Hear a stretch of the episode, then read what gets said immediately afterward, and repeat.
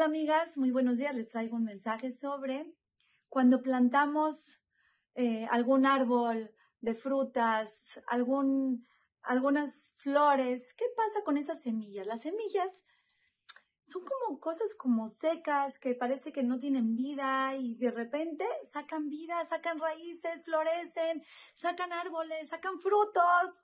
Eh, las flores son espectaculares, con colores, con olor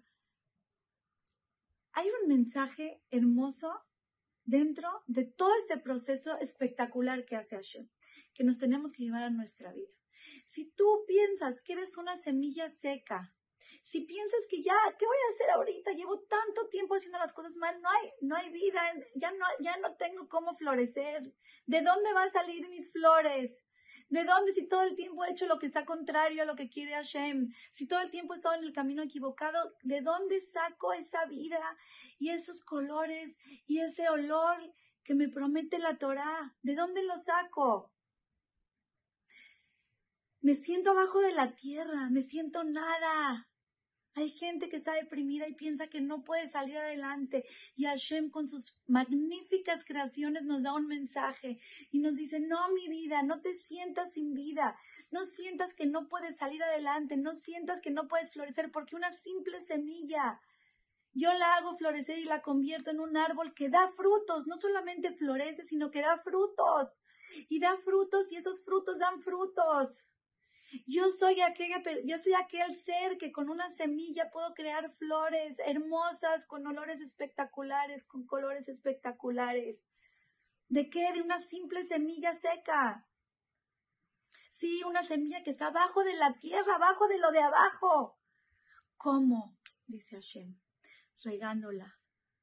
Regándola con agua.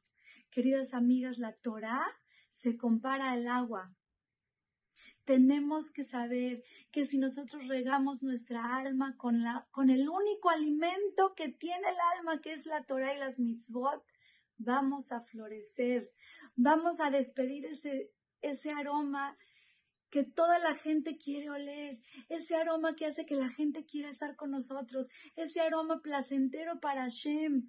Vamos a traer colores hermosos y luz al mundo. Vamos a traer frutos de los cuales las demás personas se van a beneficiar. Regando nuestra Neshama con Torah. No podemos florecer en esta vida. Nuestra alma no florece sin Torah porque es su único alimento. Estemos en el lugar en el que estemos, por más bajo que estemos, que nos sintamos, por más, por pensar que sea, que nuestra semilla está muy seca. Para Hashem no hay imposible si no nos demuestra con la creación. Tú riega tu plantita, yo me encargo de lo demás. Tú riégala con Torah, haz tu esfuerzo y yo te voy a hacer florecer. Queridas amigas, por favor, demos tiempo para lo más importante que tenemos, que es nuestra alma, y reguémosla con la Torah, que es el alimento más hermoso, el único alimento que nos puede llenar y traer esa felicidad y esa luz interior que irradia a los demás. Las quiero mucho y les mando un beso.